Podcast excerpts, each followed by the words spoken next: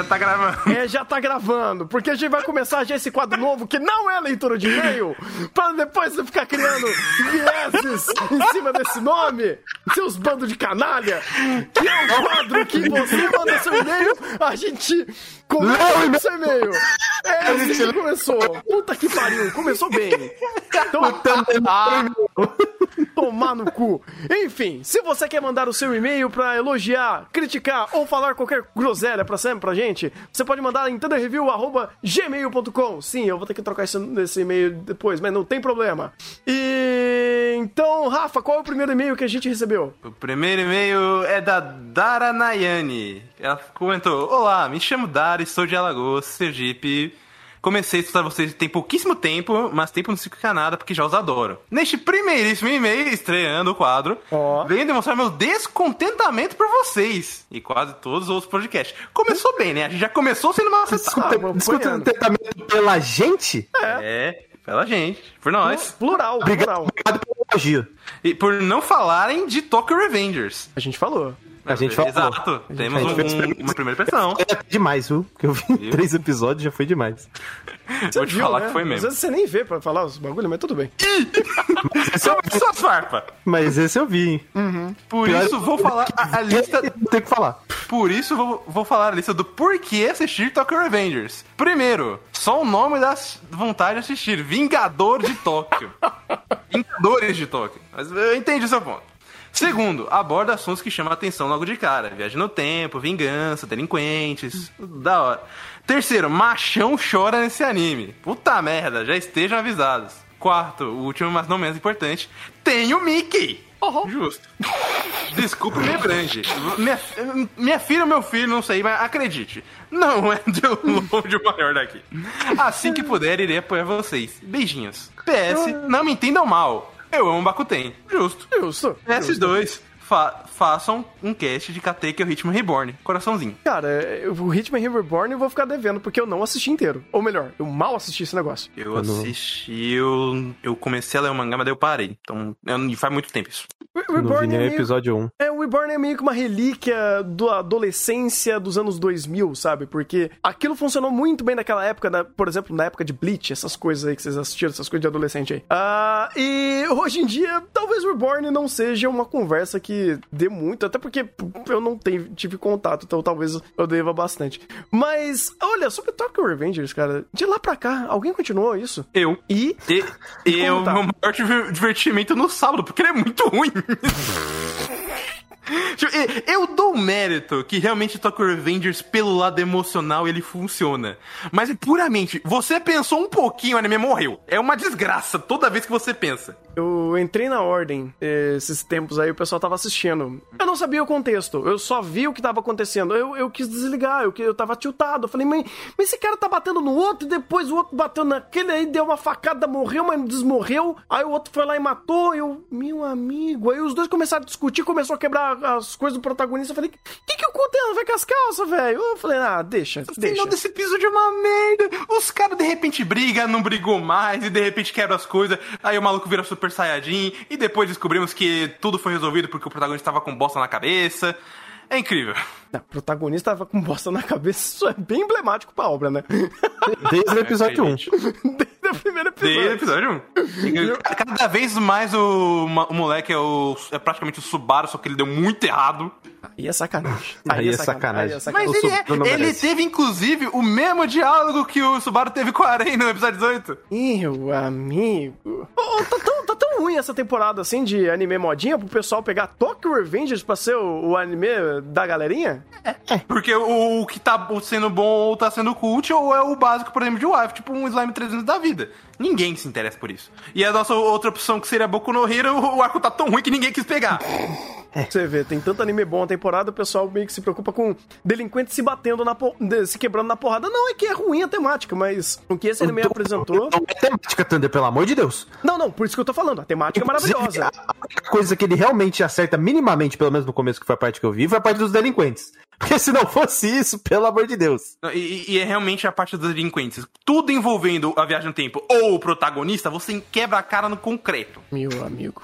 É triste. O tio EQS mandando aqui. É... Que não esqueça, Shumatsu no Valkyrie em julho. Ah, não! Eu, eu não. Oh, meu E Deus! não foi em julho, foi em junho! Ha! Ai, meu Deus! Quanto contexto pra um único e-mail que ele não sabia o que, que ele tava fazendo, porque a gente acabou de ver esse negócio, eu tô, tô com medo, cara. Ai, Ele mandou, Deus. mandou hash- hashtags. Hashtag Kaifuku melhor anime 2021. Hashtag Arifureta melhor anime da década. E, tan- e hashtag Thunder 10 anos sem ir pro barbeiro. Que? Que? Sim, ele Por mandou. quê? Por que sim? Não sei. Ah, eu tô há 31 anos sem ir pro barbeiro. Mas até aí. Eu acho que foi o melhor anime até agora. Contextos, contextos. E temos o JV de z- traço 018. Ele mandou: Quando te conheci, não gostava muito de você. Como é ninguém, é? ninguém, fica tranquilo. Ninguém gostava, esse é o Ninguém. segredo. Ah, não tinha motivo do porquê, só não gostava mesmo. KK. Não sei bem como achei sua live, mas a primeira live sua que vi foi a que você ia fazer react do episódio 4 de Vinland Saga. A partir dali, comecei a ver as suas lives direto. Não perdia nenhuma, nenhum dia. Recentemente, mais ou menos no começo de 2020, quando tinha começado o problema de não poder mais mostrar os animes da Crunchyroll na tela, tals, é, assinei o Catarse. E desde então estou lá te apoiando e vendo seus reacts. Não entro nas calças por serem meio tardes pra mim. E por ter vergonha também. Mas estou ali sempre te apoiando. Valeu, Thunder. Abraço, cara. Observação 1. Acompanho os chás também. E eles são ótimos. Observação 2. Love é o pior melhor mod da live.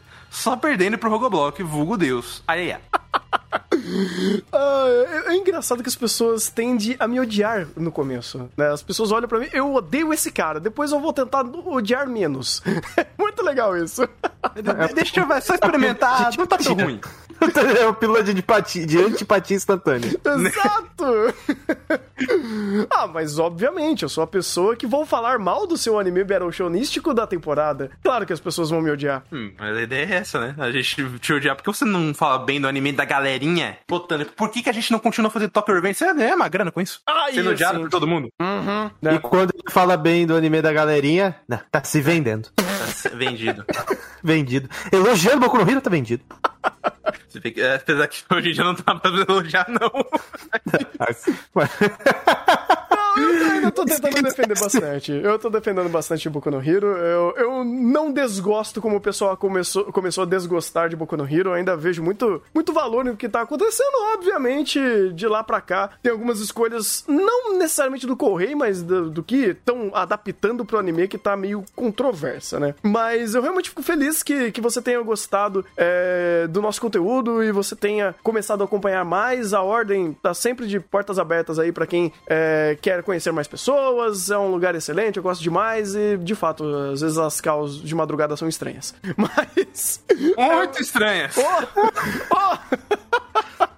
Eu Mas, vou, cara, assim, eu vou refazer. quiser- Eu quero refazer a frase do Thunder. Hum, só refaz. Porque eu ouvi na minha cabeça ele falando isso. A ordem tá de portas abertas pra quem paga.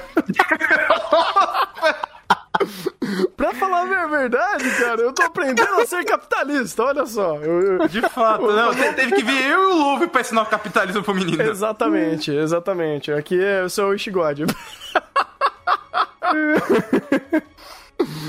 Ai, meu Deus do céu. Mas muito obrigado pelo e-mail e fico feliz por você, que você goste da ordem. É, fazemos com muito carinho, com muito amor e com muita loucura. é, De fato. Sim. Muita loucura. Mas não tem- entre, se, pelo menos pra ouvir de vez em quando, a gente se diverte. Eu, às vezes, entro lá pra fazer uns eventinhos ali, ver umas coisas ruins, tipo Moriarty. É sempre uma diversão. Eu ver Nagatoro pessoal, aquele, ou aquele anime estranho do Tadoka Kubo, que eu nem lembro o nome daquilo, fico até feliz. Os, am- os Amake. Eu vi três episódios só. Glória a Deus que não me pagaram mais.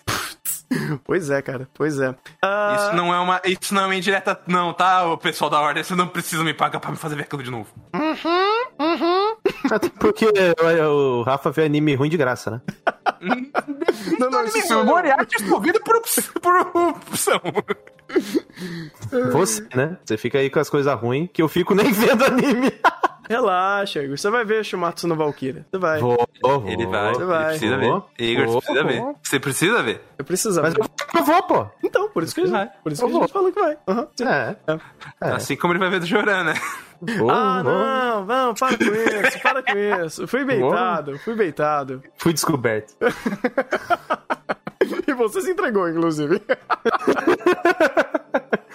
que os olhos não vê, o coração não sente. Ah, ok. Bem, uh, o, o próximo e-mail, né? E basicamente é o e-mail que vai tomar mais tempo aqui. Não tem problema, a gente pode mandar e-mails gigantes. Eu gostaria de estruturar melhor, né? Um e-mail grande para colocar alguns pontos. Mas o Igor falou: não, tem que ler. Então, beleza, Igor. Então lê aí pra gente. Ah,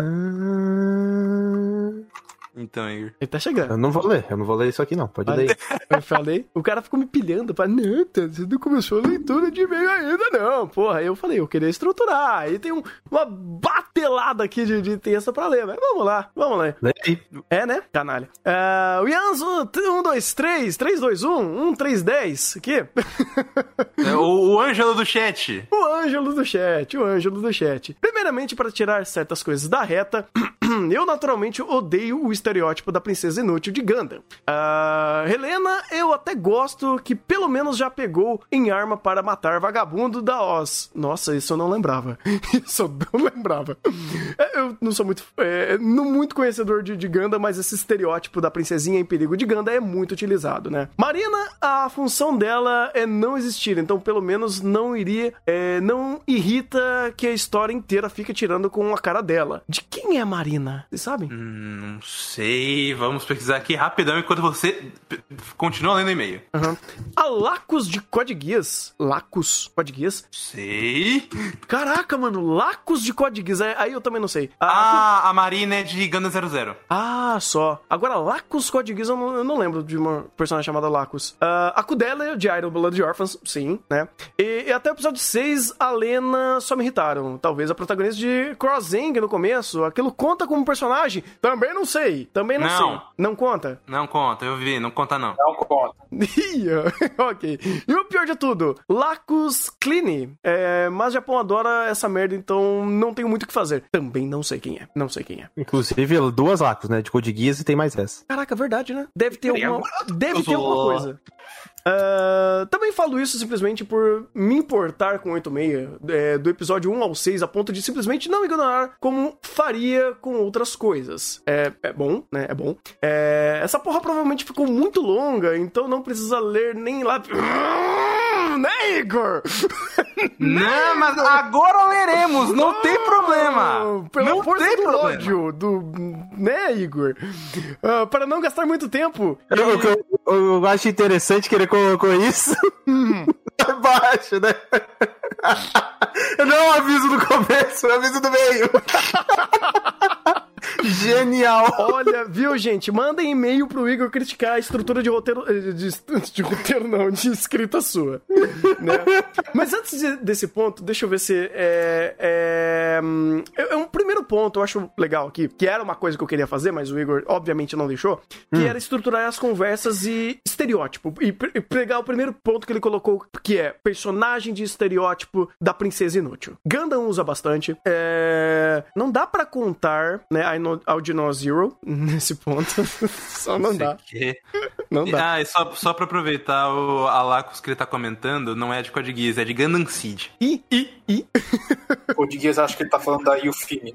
É, porque que as duas têm semelhança. É verdade, é Ofélia, é verdade. Ahn, O nome dela já entrega, né? Eufemismo. Ah. Inclusive já fizeram muita piada com isso um, um tempo atrás. Ah, esse estereótipo já não é nem de hoje novidade pra ninguém. Ah, os Gundams eles se aproximam, se apropriam bastante desse uso de, desse, desse estilo de, de hum, mecanismo da narrativa pra fazer esse tipo de personagem. Ele geralmente tem essa função de ser esse estereótipo que representa uma classe, representa o- uma nobreza e representa essa imaturidade ou até mesmo o- a inutilidade daquela nobreza perante aquele mundo. É, quando uma obra quer fazer isso de forma literal, eles fazem de fato essa personagem ser apenas isso. Se eu não me engano, a Helena do, do Gundam Wind, até onde eu lembrava, era mais ou menos isso, mas não posso dizer com precisão. É, e até trazendo a Lena de, de 86 pra isso, eu, eu vejo que é muito mais do que só apenas usar o estereótipo per- pelo estereótipo. Se é pra fazer uma personagem que fez exatamente isso, e aí o roteiro também não soube usar, e aí usaram o próprio Audrey Zero Zero pra colocar esse exemplo.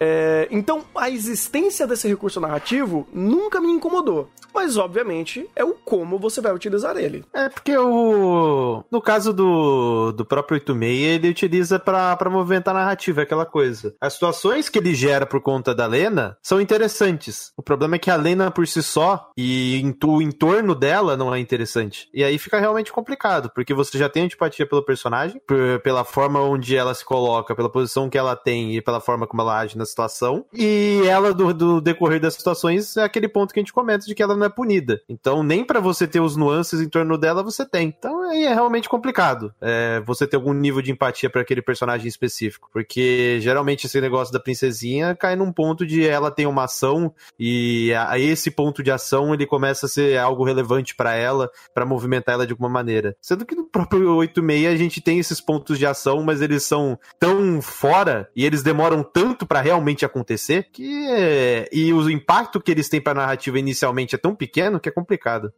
Eu lembro até da Cudélia nesse ponto que ela sim, tipo, demora, mas. é, Tipo, se paga, querendo ou não, né? É, a Kudelia, ela te- ganha o, a, seu desenvolvimento e sua presença com o desenrolar do IBO, né? Mas é com ou sem fogos de artifício? Então, Sim.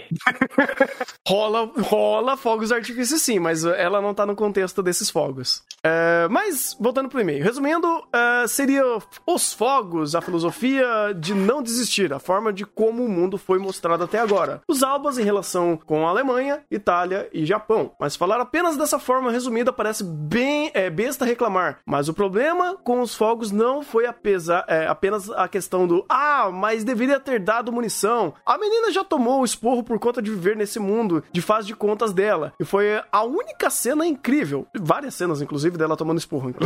Thunder, foi uma cena incrível, não lê Uma cena amor de incrível, Deus. Tanner. Foi uma cena incrível, desculpa. Então leia pra nós, Igor, não tem problema nenhum. Pode continuar.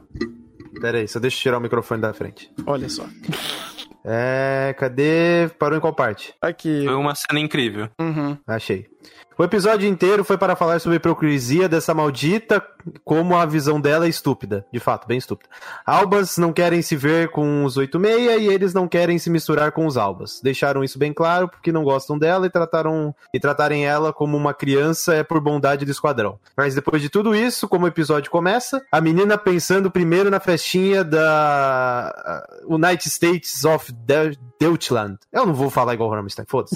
Olhando pra toda a festinha e qual a preocupação dela? Mandar fogos para o Spearhead. Fogos não, garanti- não garantirão a vida desses soldados e o simples pensamento dela de eh, enviar os fogos antes de coisas específicas para o combate, sendo muni- munições e ou drogas. Eu entendo o contexto de drogas. Inclusive, o contexto de drogas é muito pegado, com- principalmente o contexto de guerra. É, e só escutar quem já tinha provado que não iria ajudar de forma alguma. E ainda mais quando esses fogos passam por forma de propina. Parece besta falando assim, mas o festival era a comemoração da revolução que teria feito a República. A mesma República que não deu nada aos 86, mesmo que considere isso benevolente, não posso ver isso de outra forma que não uma cristã dando presentes a um grupo de africanos porque é Natal, mesmo sendo escravos, dando para eles uma amostra de uma vida civil como humanos, algo que nunca terão. Então, esse é um ponto interessante, porque essa ideia que é colocada aqui é justamente por conta da hipocrisia e por conta da, da imaturidade. Imaturidade eu teria, é um belo eufemismo. A estupidez que envolve essa personagem, porque ela, tá, ela vê aqui os 86, não, o 86 saiu da nossa sociedade, ele vivia entre nós, mas ele foi pra guerra. Mas essa sociedade, quando eles acabarem, quando eles cumprirem o seu tempo de serviço, eles vão voltar para essa mesma sociedade. Então eles são cidadãos ou cidadãos dessa sociedade. E isso que é o ponto, porque nesse momento ela realmente achava, não, eu tenho que ajudar eles porque depois de dois anos eles vão voltar, ou depois de um tempo específico eles vão voltar, e eles vão viver nessa sociedade. Então enquanto eles estão lá, deixa eu trazer um pouco da nossa cultura ou das nossas festividades daqui para eles lá, porque eles lá também fazem parte da gente, apesar deles serem ignorados e tratados como escravos e derivados. É, é muita, mas muita imaturidade. É Eu- muita inocência. E, e tem um ponto que o próprio Ângelo tá comentando aqui, que ele falou, eles gritaram pra ela que eles não se veem como iguais, e ela ainda quer forçar esse elemento. É muito. É, é, como você falou, é muita estupidez. Mas isso que eu tô falando. esses são os pontos que geram antipatia pra aquela personagem, porque eu entendo a lógica dela, mas a lógica dela não faz sentido nenhum. Porque é, é, o que ela tá tentando fazer é basicamente estruturar e emoldurar o mundo de fantasia dela pro mundo real. Só que esse mundo de fantasia é literalmente um mundo de fantasia, porra. A realidade não é assim. E até quando eles vão e falam para ela qual que é a real da situação, que tinha todos os exemplos e momentos que tinha sido apresentado isso, mas ela basicamente não racionalizava e não pensava sobre aquilo. E quando eles viraram e falaram realmente para ela o que ia acontecer com eles, aí teve a quebra. Que aí ela realmente começou a desandar. Uhum. Então, querendo ou não, por isso que eu, eu, odeio o estereótipo dela, eu odeio a maneira como ela age.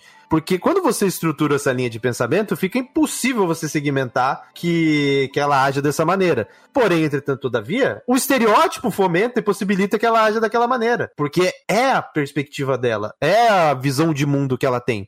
E quando você olha para isso, você fala, cara, isso aqui não faz sentido nenhum. E você pode bater o quanto quiser no ponto de vista dela, bater o quanto quiser na perspectiva de, de que ela tem, que você vai estar tá certo. Mas o problema é que não é eu, o espectador, que tenho que bater. São os personagens que estão em volta que tem que bater. E é por isso que eu reclamo não dela, eu reclamo dos personagens em volta. Porque todos os personagens de volta apoiam ela, ou quando vão brigar com ela, falam coisas básicas. E todo mundo ali passa pano para ela de alguma maneira. E, e, e, é por isso que eu reclamo, não eu reclamo do estereótipo dela. Porque no único momento que ela foi colocada contra a parede por conta dos seus ideais, teve um movimento, teve uma mudança com relação à maneira dela agir. Só que isso deveria ter vindo muito antes com outros personagens que estavam em volta dela. Só que todos os outros personagens não falavam para ela. Então ela não tinha como saber. E, e, isso que é o pior, porque isso faz sentido que ela haja dessa maneira, faz sentido que ela veja como fogos e presentes, seja fogos como presente, seja algo mais interessante do que outras coisas que tem mais valor na guerra. Porque é a mentalidade dela. E quando ela é colocada contra a parede, ela muda. Só que demorou muito, porque todo mundo em volta dela não fez isso. E esse é o ponto, cara. Querendo ou não, se 86 tá fazendo tudo isso e embasando muito bem perante ao roteiro, eu acho que no, fim, no fringir dos ovos, isso é positivo. Porque uh, o que 86 quer fazer é passar uma situação que esses personagens estejam vivendo e as suas ações e consequências meio que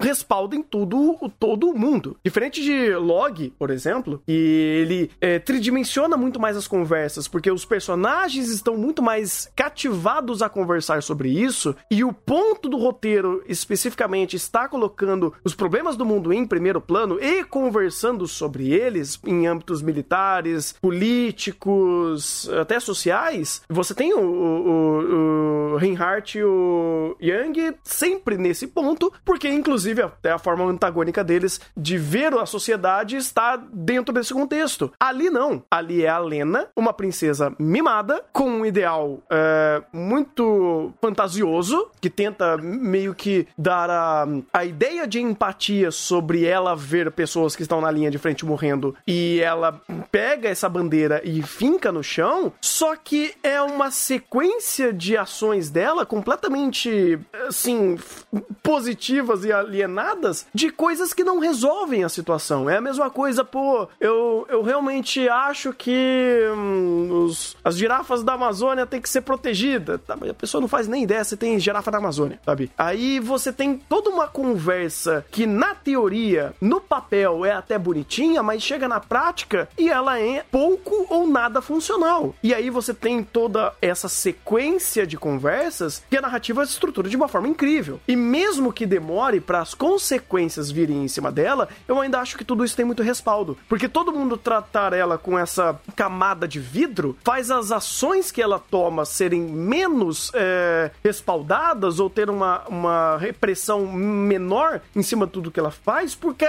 porque justamente o ambiente que ela vive é um ambiente utópico. É um ambiente onde eles olham e, ó, oh, que engraçadinho, ela tá falando sobre humanidade, sendo que isso daí não vai ajudar e adiantar em absolutamente nada. Tanto que as outras pessoas ali pouco se importam ou até tiram sarro do fato que ela está meio que bravando aos sete ventos essas ideias de humanidade, mas mesmo assim, isso não, não, não tem valor, não tem ação real que ela faça que mude ou movimente algo que mude o contexto dela. É, tudo se passa um falso moralismo, né? Sim, eventualmente ele é um falso moralismo por incompetência, por falta de conhecimento e por falta de ações. Então, se ela tá com a cabeça no lugar certo, ela ainda age de formas super não E o lance dos fogos foi justamente isso. Tanto que quando eles chegaram e falaram, então, né, a gente precisa conversar, minha filha. A gente já conversou uma vez. Quando, não, o lance dos nominhos e tal, aí você vê que tem um movimento dela mudando a ação e a postura dela quanto a o entendimento dela quanto aos humanos, né? O que é um ser humano que ela tanto falava. E aí ela começa a mudar a postura. No lance dos fogos, a mesma coisa. Ela vê aquilo e muda. Só que é muito legal isso daí, até contrastando ao momento da obra, que enquanto ela tá num passinho de tartaruga pra, olha, realmente, eu tenho que mudar, tem gente morrendo no meio da, da guerra, tem gente morrendo na, na, linha de frente. E isso torna a narrativa de 86 muito mais interessante, porque esse descompasso do aprendizado dela e das ações dela geram lacunas e problemas que os 86 estão vivendo. E chegamos até um ponto da obra que a gente viu que esfrangalhou tudo. Mesmo ela agindo, foi tarde demais para ela conseguir salvar muitos mais, muito mais pessoas, como ela falou que iria fazer. E gerou consequência, né? Exatamente. Acho que o único ponto positivo de as pessoas em torno dela passarem tanto pano para ela e não jogarem, não serem claras e diretas com ela com relação a isso, foi que ela literalmente sentiu o efeito das suas ações no ponto mais fraco dela, que era com relação aos 86. Então ela tinha tanta empatia pelos 86 que o ponto que mostrou que ela realmente estava fora completamente do escopo daquela situação foi o 86 morrendo. Foram uhum. as mortes dos 86. Então foi ali que ela realmente teve impacto. E eu acho que esse impacto é muito maior do que ouvir, ouvir, ver e sentir isso deles, com eles, entre aspas, com eles, né? Uhum. Eu coloco com eles dentro da perspectiva do Power Rage, porque não tá lá, mas é muito mais sentido nesse, nesse, nesse ponto de vista do que um cara militar, o tio dela, ou amiga dela, falando alguma coisa. Uhum. É, tá continuando o e-mail aqui, é, meio que o final dessa parte é basicamente o que a gente estava concluindo aqui, e depois ele traz uma lista técnica de, de armamento militar. Eu sou completamente leigo a isso. Alguém quer pegar essa parte pra, pra dar uma, uma pincelada? Peraí, eu tô marcando aqui em azul pra mim não ficar perdido. É, eu também tô marcando, porque tem bastante texto. Pronto, marquei até aqui. Vamos colocar isso aqui. Desculpe se soar só como vômito de informação e peço desculpas novamente se soar muito nerd militar. Sou. Meu amigo, eu sou a última coisa que. A última, a última pessoa que pode falar isso. Eu sou nerd de Fate. Sou nerd de Nazuverse. Você pelo menos tem um conhecimento útil. que serve pra alguma coisa. Ah, o seu conhecimento é pra figura histórica, confia.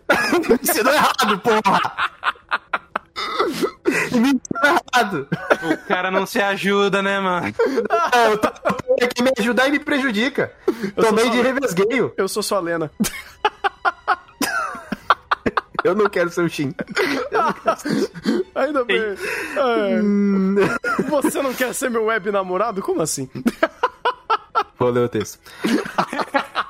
Parece estúpido falar, ah, mas você acha que uma bala mais enfeitada consegue vencer a guerra, não pode reclamar da Lena. Bem, usarei algumas informações dessas máquinas. O código dos Juggernauts é o M1A4, que mostra vir dos M1 Abrams, mas é óbvia a diferença entre um e outro. Para ter algo como base de comparação, usarei uma das melhores fontes para equipamentos Mecha Real Robots os Model Kits. Eu lembro disso daí de Ganda. Uhum. Segundo a descrição do Model Kit HG Juggernaut General Purpose Type, cara, esse negócio dos nomes de mecha e essas definições me parecem muito aqueles jogos de Real Battle Simulator 320 Universe. Um bagulho assim, tá ligado? Aí eu, eu, todo o senso que eu tenho de levar aquele uh, negócio a sério, ele é perdido por conta do nome. é complicado.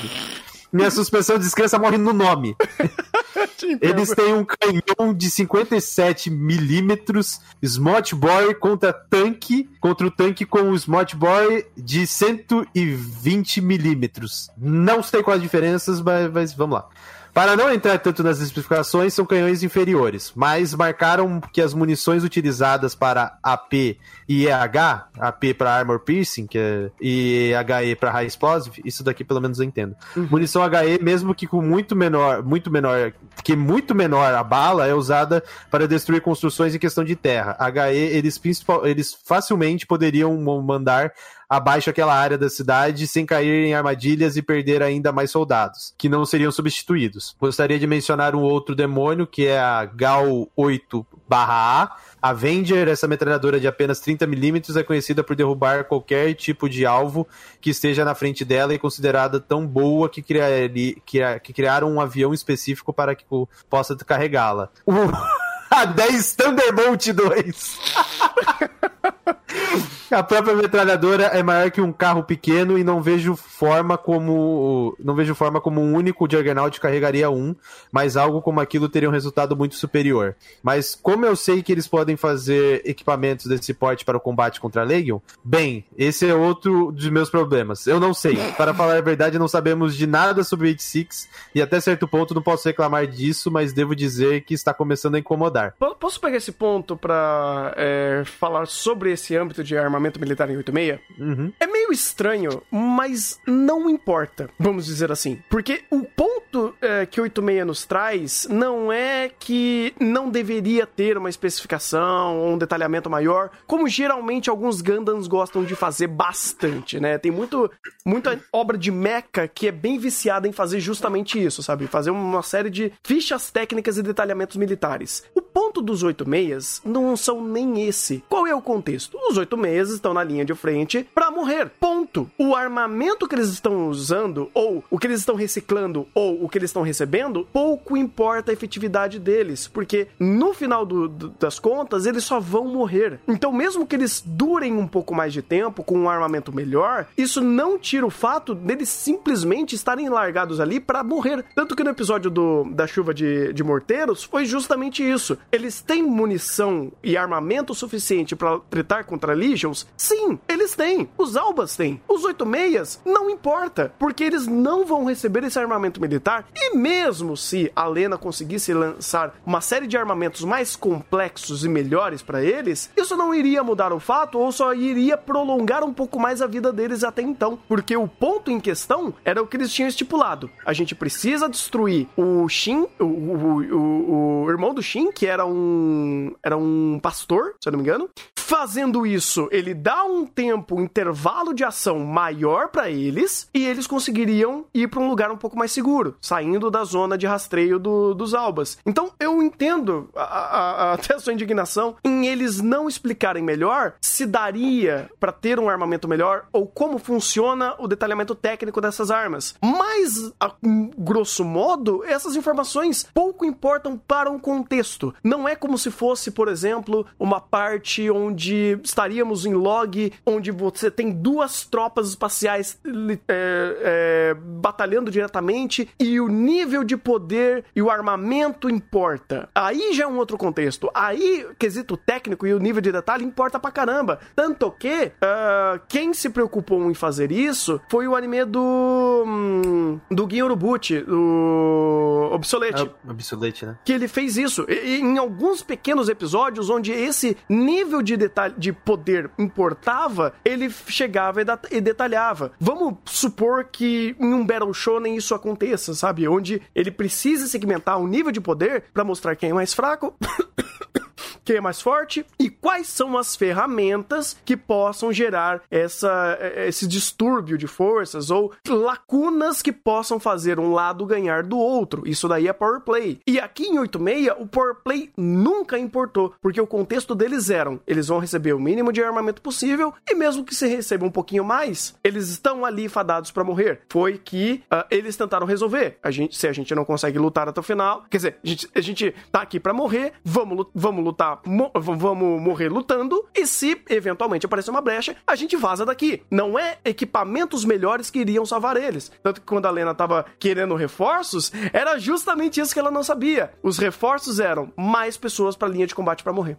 Desse ponto, não vou nem me atentar nesse aspecto. Tem. Porque o acho que o ponto que mais melhor segmenta isso a ideia de que desde o começo eles colocaram, não, no- o nosso equipamento é uma merda, Uhum. nossa situação é uma merda, tudo é uma merda, tudo nosso é inferior ao da Legion. Então isso já tinha sido setado inicialmente. E quando eles colocam isso, a gente sabe que na- nas batalhas eles vão ter essa dificuldade. E querendo ou não, o anime em primeiro plano ele em nenhum momento quer fazer isso, quer falar sobre as armas, quer falar. Ele só fala sobre as armas pra te dar um, um nível de poder pra você entender, ó, isso aqui é uma a minha é uma merda, do- dos caras é muito melhor. É só essa descrição rasa, porque das batalhas em si, tanto que eles nem se preocupam com uma questão tática. A questão tática é simplesmente pra, é uma, uma balela pra matar personagem. Ah, eu quero matar um personagem. Eu errei na tática. então é, é basicamente isso. Ele é, é- toda a construção nesse sentido é muito simplória. E isso é aquele aspecto de, de proposta de perspectiva da obra. Que é aquela coisa. Eu não consigo reclamar de um, de um elemento ou de, uma, de um contexto, de uma ideia, em que a obra não se propõe a fazer ou se propõe a falar. Então é a mesma coisa que a gente, que a gente falava bastante com relação a ReZero. E tipo, ah, por que, que ele não faz world building? Mas peraí, a narrativa não é setada nos personagens, então os elementos de world building vão aparecer conforme os personagens forem evoluindo. Então, conforme os personagens forem av- avançando pelo mundo, você vai recebendo as informações. Se ele se nega a colocar informações de mundo ou faz, coloca informação muito rasa, beleza, aí eu posso reclamar. Mas se ele não é o ponto focal da obra, aí não tem como. Porque é também entendimento de proposta e de estrutura narrativa. Eu entendo que o 86, ele também se utiliza disso para não falar nesse sentido. Mas é aquela coisa. Ele se não faz isso porque ele quer simplificar o próprio roteiro dele. Porque são questões mais complexas que ele não quer abordar. Mas é por isso que quando a gente fala, ah, 86 acerta bastante. Dentro do que ele se propõe e dentro do que ele quer trabalhar. Mas eu também tenho como contraponto essa linha de pensamento de que eu vou aceitar, com, eu vou analisar ele com base na proposta. Eu também vou colocar esses pontos de- como um meio de equiparação. Porque se ele tá tentando, se ele tá abdicando desse tipo de, de conversa. E simplificando o roteiro nesse sentido, a ponto de fazer os combates serem muito mais uma questão de Battle Shonen do que realmente um aspecto tático, apesar de certos momentos ele falar que existe tática em torno daquilo que realmente não existe, é, eu entendo que isso vai pesar também contra ele. E é isso que eu faço o balanço. O que ele se propõe a fazer, boa, sensacional. Toma o meu 8 aí, por exemplo. Mas qual que é a dificuldade de fazer? Uma obra que se propõe a trabalhar âmbito de personagem, a trabalhar world building, aí dentro desses elementos de guerra também entra o world building, e, e segmentar tanto os personagens como um próprio roteiro por si só, também abordando um plot principal, pô, isso é o roteiro perfeito. Você tá abordando um plot, uma, uma temática, enganchando ela pra desenvolver a narrativa, você tem personagem e você tem world building. Você consegue fazer tudo isso? Parabéns, cara. Você é um gênio, porque é quase impossível fazer tudo isso, ainda mais no anime de 12 episódios, 13 episódios. Então é aquela coisa, obras tem que ter foco e tem que saber o que fazer. Tem inclusive um vídeo muito bom do, do narrador, do narrativando, que ele fala sobre ReZero, que ele segmenta justamente isso. E quando ele fala de estrutura narrativa, ele também segmenta essa conversa. De que, cara, é impossível uma obra fazer world building, desenvolver personagem, ter um enredo principal linear, e fazer tudo isso ao mesmo tempo e, ser- e fazer com que isso se converse. É quase impossível, beira impossível você construir uma narrativa dessa maneira. Você precisa se focar em algum ponto para desenvolver a narrativa. E eu vejo que o 86 faz isso. Só que os elementos que ele poderia trabalhar como um segundo plano, que é, ou o, como primeiro plano, quando convém, ele não faz. Então é aquela coisa. Eu não reclamo, eu entendo o que ele faz, mas com certeza tira os pontinhos, porque ele poderia fazer muito mais do que ele fez. É, e nem todo mundo é Valente Saga também, né? Aí é foda. É, nem Porque- todo mundo é verdade saga. Porque pra fechar essa coroa, cara, o quanto Valiant Saga correu o trecho pra fazer, sabe? E olha que Valiant Saga ainda, eles li- segmenta muito bem a narrativa em âmbito de ponto de vista de personagem. Ele não faz que nem Log, que é dois, duas pessoas completamente inteiradas dentro do, co- do contexto do mundo, que conversam sobre eles e estão atrelados eh, diretamente a ele. Onde ele até facilita o andamento da narrativa pro Reinhardt e pro, pro Yang, justamente por isso. Porque você constrói o personagem perante ao próprio world building. Então você tá construindo as duas coisas ao mesmo tempo. Ele facilita muito pra ele conseguir trabalhar em esses aspectos por conta disso. 86 não faz isso. 86 primeiro constrói personagem, segmenta suas ações e as suas ações são. e essas ações constroem o world building por consequência. Ah. putz, onde parou, cara? Eu perdi completamente. Aqui, eu deixei marcado, tô preparado. Ah, ótimo. Eu sou Helena com preparo. É.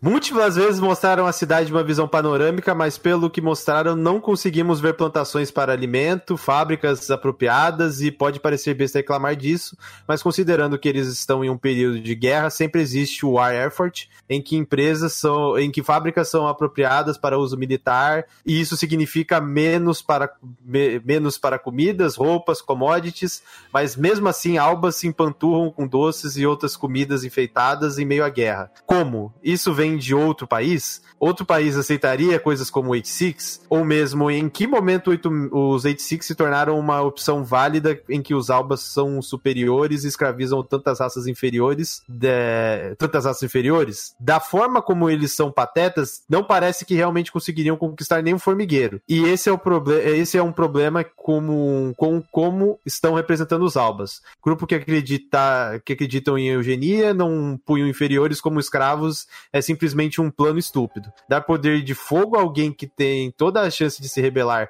Tanto, tanto os nazistas quanto os espartanos utilizavam os vencidos como mão de obra em outras áreas. É... E o mínimo possível em áreas que pudessem impactar defeitos em equipamentos de combate para garantir o controle dessas pessoas. A situação mais próxima disso que eu conheço seria a Guerra do Paraguai, que foi extremamente falha e deu tanta merda no final que foi um dos motivos de Dom Pedro II cair, pois trocar os riscos, trocar os ricos por escravos no exército dificilmente daria qualquer resultado. Agora, uma característica forte do governo nazista seria glorificar sua própria história. Tanto a Alemanha como o Japão aumentaram muito o ensino de história entre as crianças para doutrinar corretamente, junto à uniformização restrita, coisa que é extremamente forte até, até hoje no Japão. Mas a única cena em uma sala de aula que poderia servir para qualquer coisa, a princesinha maldita, para tudo para confirmar que as coisas estão erradas temporadas que as coisas erradas são realmente erradas. Você até falou Esses... isso, né? Você falou isso essa semana. Mas, mas qual que é o ponto? São elementos de world building que eu espero disso de uma obra que se propõe a, a falar sobre isso. A trabalhar esses aspectos em primeiro plano da construção social dos albas. Uhum. Ou do contexto sociopolítico dos albas. Aqui, a, a desculpa, a, toda a base aqui é da desculpa do contexto sociopolítico. Porque o ponto focal não é como os albas chegaram poder, não é a manutenção do poder dos albas, não é como eles conseguiram é, doutrinar e setar uh, seu sistema educacional, como eles construíram todo o seu processo ditatorial em meio aos, uh, aos 86. O ponto da narrativa é os 86 tentando sobreviver em sistema de merda implantado. Então tudo que... O ponto inicial não é a construção dos albas e como eles chegaram ao poder e a manutenção do poder deles. O ponto central da narrativa é como os 86 que chegaram nessa situação de merda vão sobreviver a essa situação. E as informações que são dadas e colocadas são para manutenção da vida dos 86 nesse sentido. Por isso que eu coloco assim como um contraponto, porque além da questão de proposta é, propriamente falando, ainda tem o um aspecto de esses elementos são centrais para a narrativa, porque muitos deles são para composição e detalhamento da, da sociedade dos albas para âmbito de verossemelhança. Só que o ponto aqui é que os albas não são explorados. Então você, você criticar esse ponto é basicamente você criticar, pô, não estão explorando os albas. Eu acho válido, porque todos esses elementos aqui são elementos que deveriam ser trabalhados. Não digo dessa maneira, mas eu digo que deveriam ser colocados para a gente entender como funciona essa sociedade. Só que o ponto aqui é que os elementos de world building eles nascem em detrimento aos acontecimentos em torno dos personagens. E os personagens principais, focais e que movimentam a narrativa não são os albas. Porque a única alba que movimenta a narrativa, ela não movimenta a narrativa. Então, é complicado. Eu, eu, eu, vou ser um pouquinho mais direto, tá vendo um pouquinho mais grosso que eu vou falar, mas eu vou me explicar. Você tá pedindo por muito frufru. Porque, como o Igor tá falando aqui, eu acho que ele tocou num, num ponto mais detalhado que respalda muito nisso. É, como tu falou, é interessante que, é, a crítica que eles não exploram os albas. Beleza, mas muito do que você está citando é ou em cima da perspectiva, perspectiva dos albas, ou quando é na perspectiva dos 86, não é o que eles estão tá, querendo apresentar dentro dessa cena. Uhum. Ou, ou, da, ou, dentro daquele contexto. Então, tipo, é, eu entendo principalmente como você citou essa questão do né, nerd militar ou como fã de Ganda, que muitas dessas obras mais, mais focadas na perspectiva militar têm é, todo esse detalhamento, essa preocupação. Só que, tipo, o que a, o que a história está querendo contar com isso não é necessariamente em relação a, ao lado dos abas ou ao lado do ou a todo detalhamento de guerra. Não, é pra, é, pra exemplificar dentro da parte da vivência dos 86. A Lena tá no meio porque a gente precisa da nossa princesa idiota. Mas, é, tipo, em toda essa questão, eu não vejo porque tem muita da coisa que tem aqui. Claro, faria uma grande diferença e fortaleceria um, um 10 pra 86, por exemplo.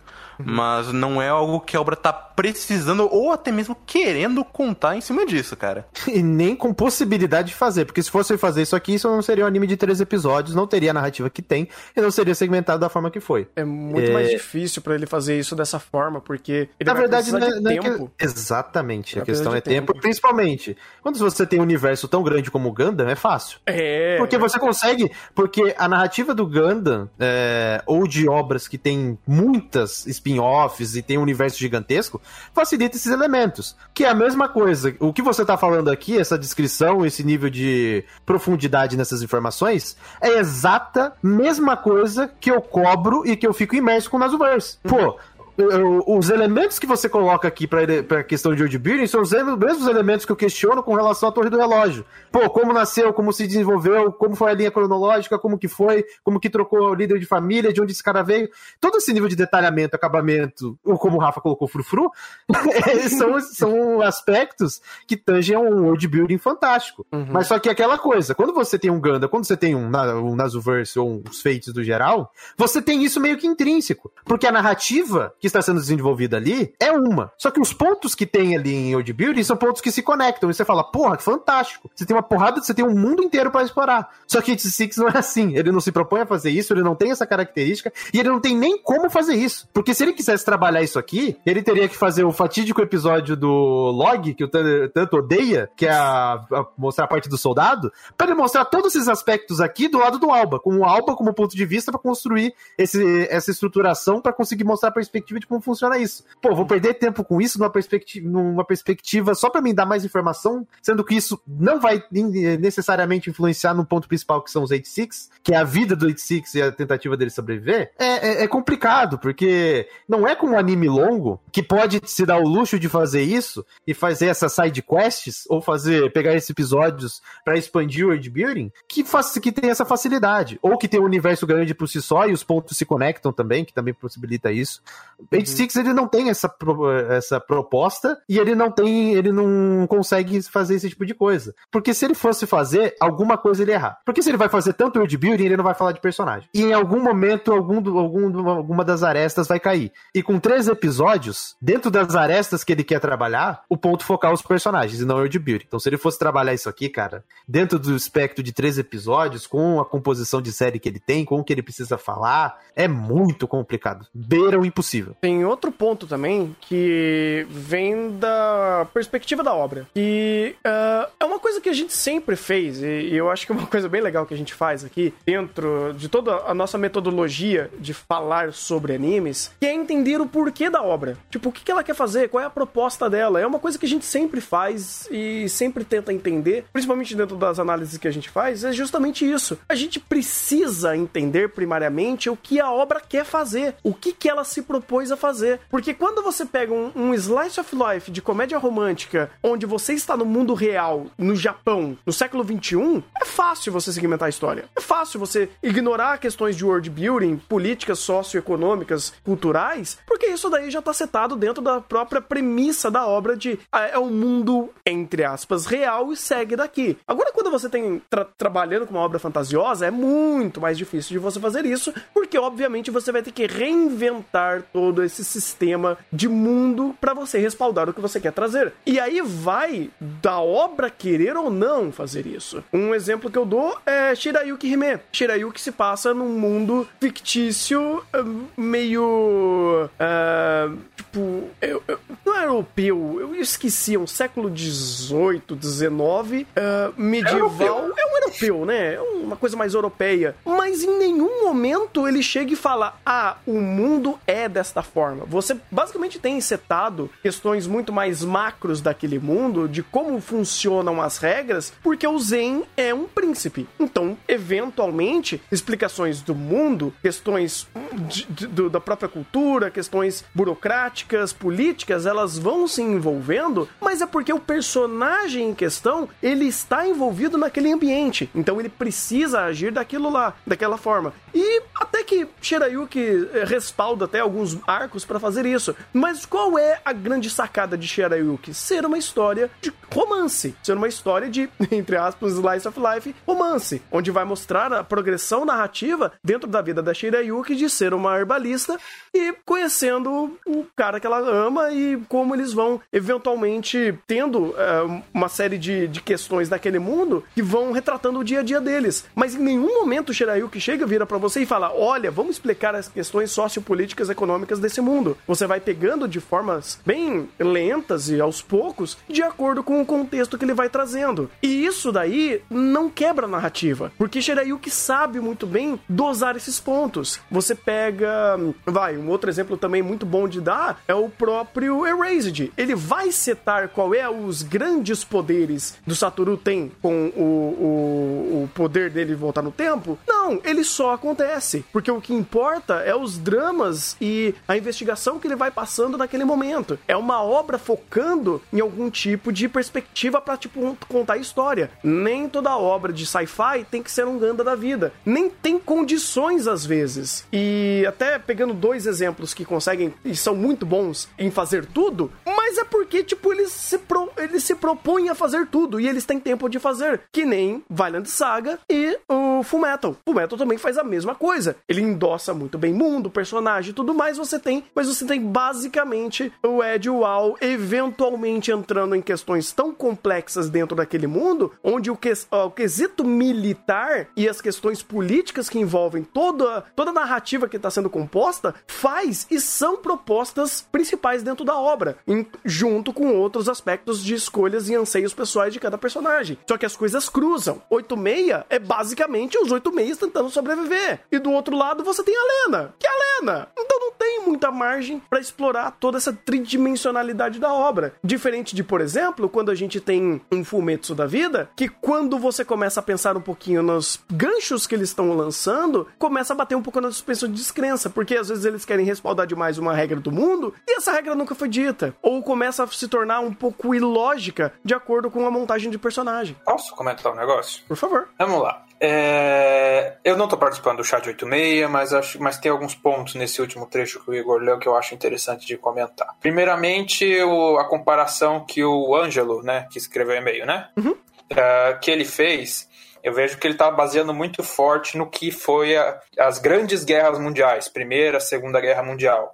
Eu não sou um grande otaku de, de, de arma ou coisa do tipo, não sou um grande conhecedor de guerra, mas pelo pouco que eu conheço, se eu fosse comparar o que o pouco que o 86 dá contexto do mundo de guerra, eu não compararia as grandes guerras mundiais. Eu compararia as guerras modernas, as guerras por procuração. E, é, e se eu faço essas, essa questão de comparar o que o 86 chama de guerra ao que a gente tem hoje das guerras por procuração, o negócio fica muito mais verossímil. Em alguns pontos que é o que, que, que ele citou aqui, que é o que eu queria abordar. Primeiramente, Uh, o esforço de guerra, a apropriação de fábricas por, esforço de guerra, o war effort.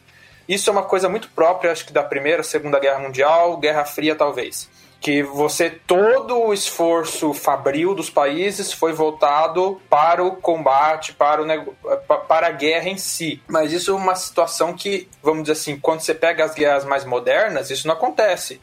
Os Estados Unidos entrou em guerra com um monte de países do Oriente Médio, entrou em guerra com o Vietnã, fez guerra com um monte de país, e você não vê essa mesma mobilização, tá? Porque você tem uma guerra, que eu falei, guerra por procuração. Então você faz uma guerra em um lugar longe, afastado, em que não tem como aquele povo que você está atacando te atacar diretamente. Então você cria uma redoma de proteção em que as, os seus cidadãos do seu país vivem tranquilamente, se esbanjam de comida, não tem problema de que ele falta aí de faltar mantimentos, enquanto o pau tá comendo em algum outro lugar separado. Por mais que em 86 a guerra seja fisicamente próxima, o contexto que eles botam ali político se aproxima muito mais dessas guerras distantes, porque o, o, os atacantes dos albas nunca chegam na cidade, nunca chegam próximo a fazer algum dano real àquela sociedade. Eles estão isolados numa bolha como se fosse eles estivessem do outro lado do continente. Eu acho que é até mencionado, fazem décadas que não morre alguém na guerra, algo do tipo. Uhum. Então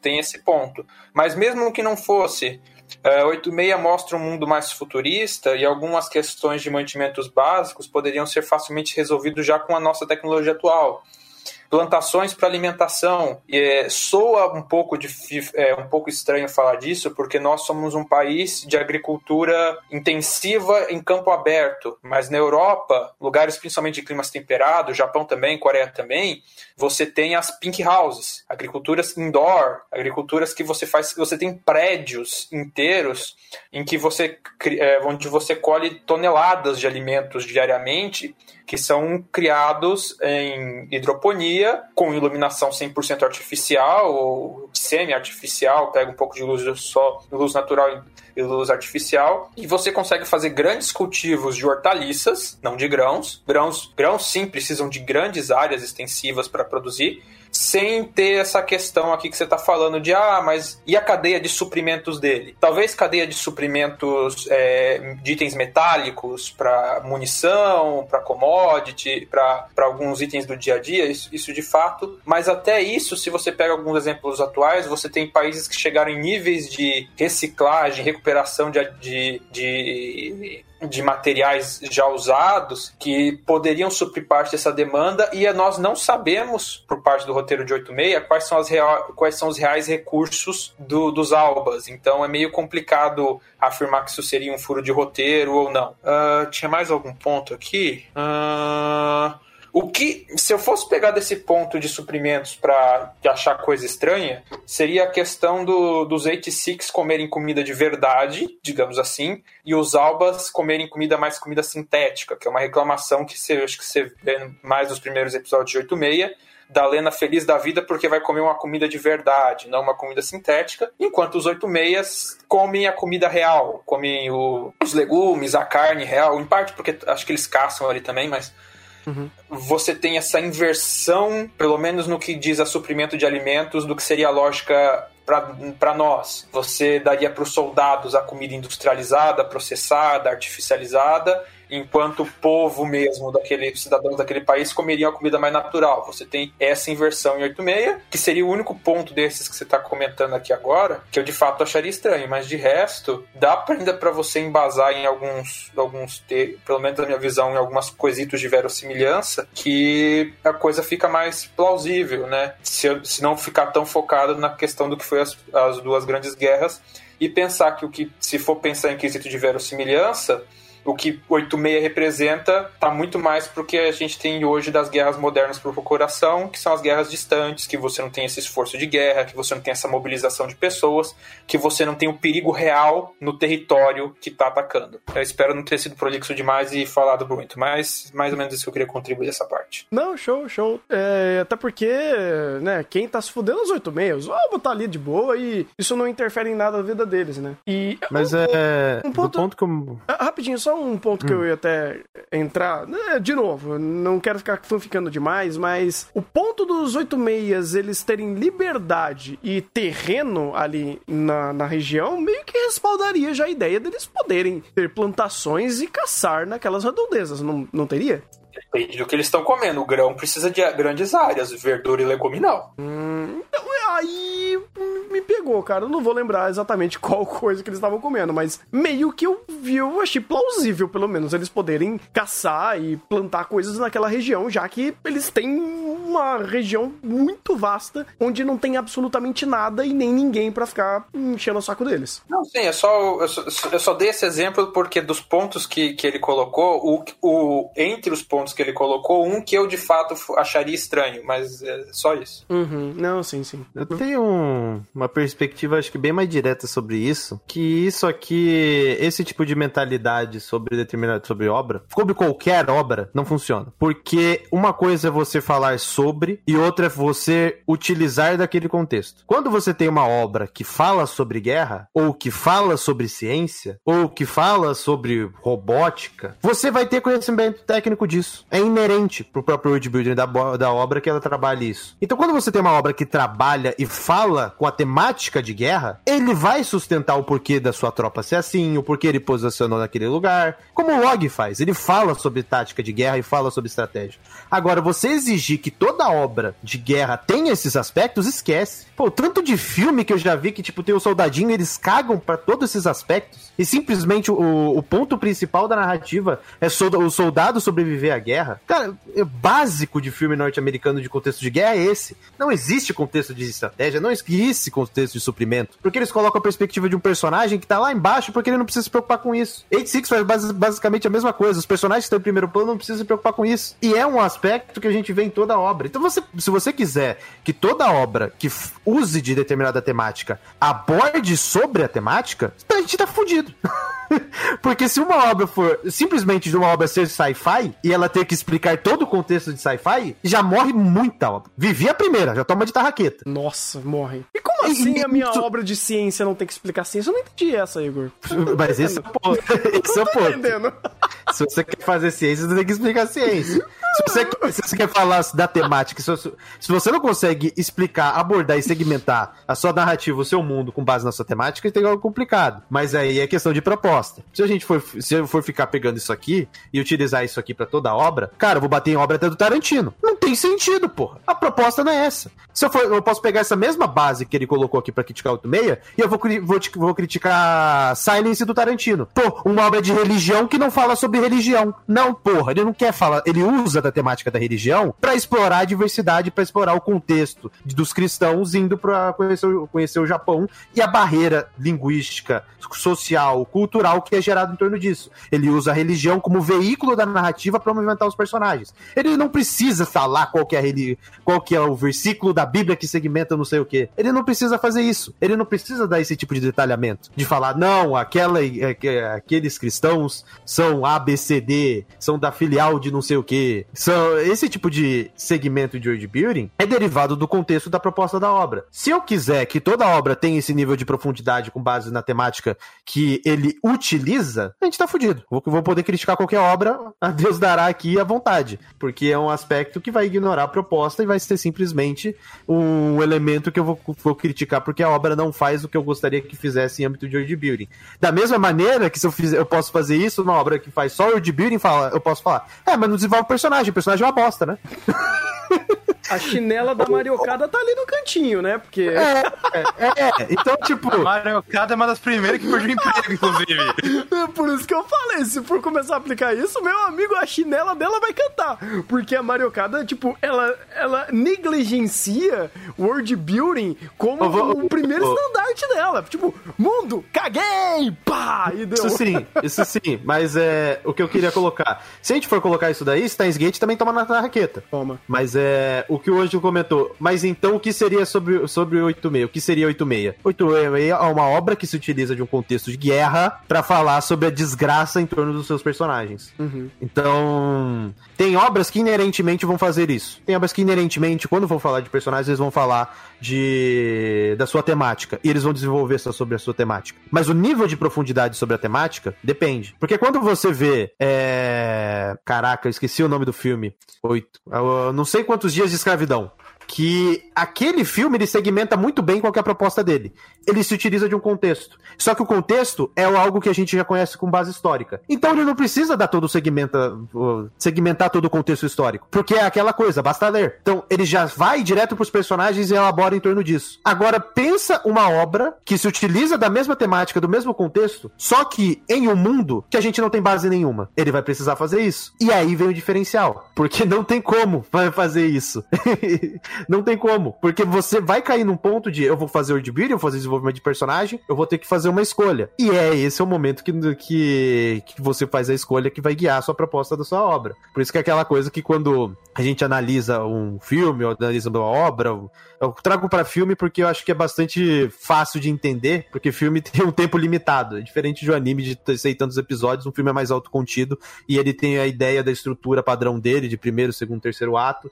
É... e isso fica mais fácil de compreender, porque no primeiro, no primeiro, na, da primeira, no primeiro ato, você já consegue entender a proposta, a perspectiva de, do que ele quer fazer. Então, se ele quer trabalhar personagem, você não vai esperar que ele vai trabalhar mundo. Se ele vai trabalhar mundo, você não vai esperar que ele vai trabalhar um, um enredo absurdo, incrível. Então, tem, tem esses aspectos que eu acho que é interessante ponderar, porque mesmo que seja uma crítica, não significa que ela seja válida. Então, resumindo, para mim, 86, eu vejo ele como uma obra que se propõe a sigilizar de um contexto de guerra para fomentar dentro desse contexto a perspectiva da desgraça dos seres humanos com relação àquilo e trazer pro, pro, pro, ideias, ideais de âmbito moral e ético para uma, uma, uma discussão em primeiro plano, se utilizando do contexto de guerra para fomentar esse contexto, para trazer essas discussões, e não uma obra que fala sobre a guerra no sentido de tecnicamente embasar porque alguém perdeu, porque alguém ganhou, porque isso aconteceu, X e Y. Tem um outro ponto também que aí já abre um pouco mais o leque, não só para a obra, mas para o espectador, porque é aquele grande embate que eu já vi muita gente às vezes não se tocando, que é,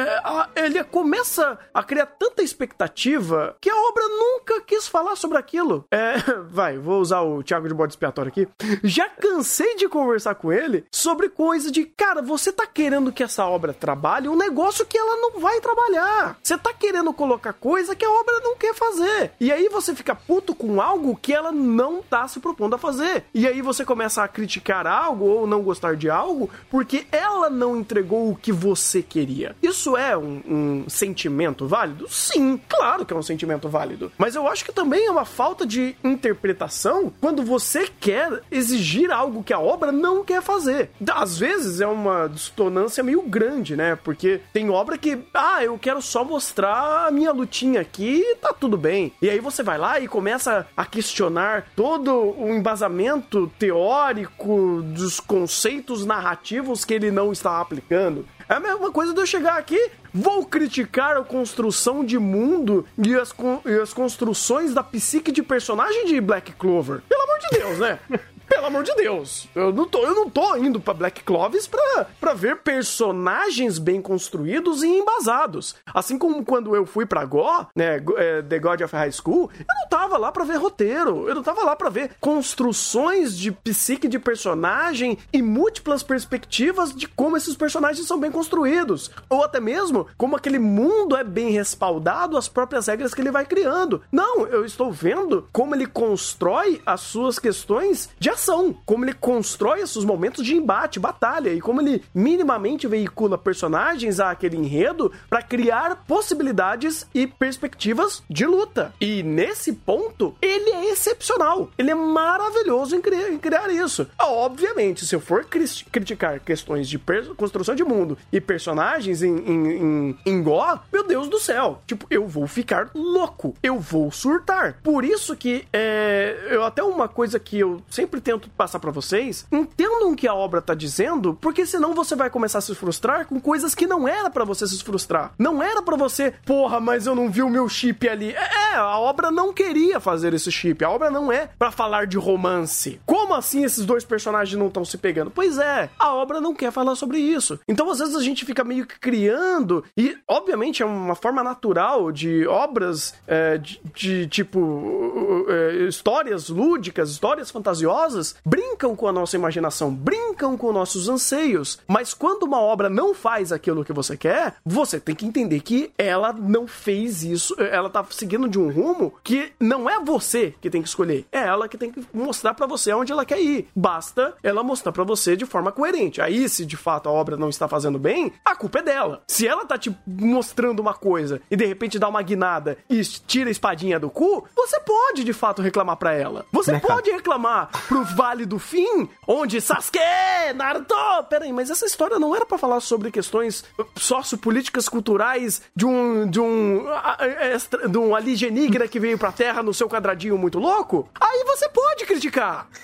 E, e, o filme que eu falei foi 12 anos de escravidão. Sim, só, sim. Só pra, só pra trazer aí a informação. Uhum. Então, assim. Mas a é... gente já se estendeu muito nesse ponto. Vamos pro próximo. Não, pois é, eu, até uma coisa que eu ia falar. É, a gente quer é, é, colocar os próximos pontos pra próxima gravação, porque já tá ficando meio tarde. A gente pode até acumular mais e-mails aí uh, da próxima vez que a gente for fazer. Aí não pesa muito para todo mundo. E viu, Igor, como eu falei que é importante a gente col col colocar pontos e resumir os temas pra gente trazer aqui, conversar e debater sobre as ideias e não ficar lendo a, a, o e-mail em si. Ah, mas eu tô gostando, tô gostando. Tô eu gostando. também tô gostando Ah, de, de, de- de ler o e-mail por e-mail. Então, tudo Exatamente. bem. Então, perfeito. Então, próximas vezes vocês lerão os e-mails e a gente debate sem problema algum. Vocês verão. Vocês, você também entra no meio, viu, canalha? Né? Se eu tava querendo É. adaptar o formato e o pessoal não quer, então. Inclusive, Thunder, eu, eu, eu achei que eu ia. Os tópicos, a gente não vai ter isso aqui gravado, né? Entendi. É, não, in- Inclusive, Thunder, tem um ponto engraçado porque eu tava lendo os e-mails tranquilos. De repente você que se puxou pra ler. Agora você vai começar a ler. É, Não, mas eu, teu. queria, mas eu queria ler também. Por isso que eu daí eu trouxe também, eu fiz a brincadeira pro Igor entrar. Ah, mas eu não tenho problemas de ler, eu só tava querendo deixar uma forma mais dinâmica. Mas tudo bem. Daí- a gente de- de- é, reclama off-screen, não tem problema nenhum. E, pessoal, lembrando de novo que o e-mail vai estar aqui na descrição. Se você quiser mandar seu e-mail sobre algum episódio específico do- de um, algum anime que a gente tá falando da temporada, de algum anime que a gente analisou, você viu e que, que quer trazer um, um contraponto, de alguma coisa específica do nosso trabalho. Se elogiando, você quiser só xingar a gente, não Se tem problema. criticar, Não tem problema, não tem problema. Tamo aqui pra isso, gente. Tamo aqui pra isso. Você manda aqui pra thunderreview.gmail.com. Vai estar aqui na descrição. Em breve vou criar um outro e-mail só pra colocar os e-mails do- da leitura, porque fica muito mais fácil. E. Inclusive, Ah, inclusive quem mandar sobre ReZero, ou Fate, ou derivados, ou Bleach, eu me proponho a ler inteiro. Pode escrever Oh. cinco páginas de Ai, que fofo. oh, que lindo. Então, não, não é questão disso, não. É questão pra ter pauta, né? Então, tem que ter pauta, sim, do que eu quero. É pauta. Eu quero pauta, gente. Que, que, que é a Se o Weber pauta, quer né? pauta, o, o pauta teremos. Então é isso. E, Eita! Que isso, Thunder? Tá tarde, mas nem não passou da meia-noite, não. inclusive, já, já salientando, fico feliz do Ângelo não ter me xingado porque eu elogiei 86 por ter recarga de arma. E eu lembrei o nome do anime que eu, que eu tinha falado do meu padrão de ideal de, de Gundam ou de Mecha. Hum, Buddy Complex. Procurem. Buddy Complex. fantástico, fantástico. Meu amigo. Ó, Esse é o padrão, assim, de anime de mecha. Era Code Geass, ferrado, né? Zero, aí o melhor deles, Buddy Complex. Tá bom, cara. Nosso padrão de secar, eu tinha um tempo atrás estava sendo Saô. Então tá bom! bom demais! Ai, ai, mas, gente, muito obri- obrigado pelos e-mails. Agradeço demais aí por. Foi meia né? Não acabou Acabou. verdade. Não, eu sei. Não, mas acabou, a mas gente- a gente lê esse, lê mais quando? Semana que vem? É, quando for pra próxima vez a gente vai gravar. Não sei quando vai ser, mas a gente vai gravar. Depende quando tiver, se tiver muito e-mail, a gente cobra o Thunder. Mas Tudo é bem. aquela coisa, chat, enquanto não tiver e-mail, a gente, eu não posso cobrar o Thunder. Olha só, então eu acho que. Se mandem pelo menos um, que pelo menos um já consigo cobrar. Exatamente. Olha só, até a Megumin tá participando da... da, da... Até, até, até mutada a Megumin trabalha aqui e aparece aí pra dar uma pontinha. Fantástico. então, é, e, gente... e, e Tanner, estão pedindo pro já que a gente vai a, hum. acabar aqui o chá. O, o Louve me mandou isso aqui pra você gankar o Vigilância Solitária. Meu Deus, Porque, eu, assim, eu, eu, tenho que terminar a primeira gravação do podcast, depois a gente termina. Não, mas não, não, não, agora vai terminar junto é com a é live, é isso.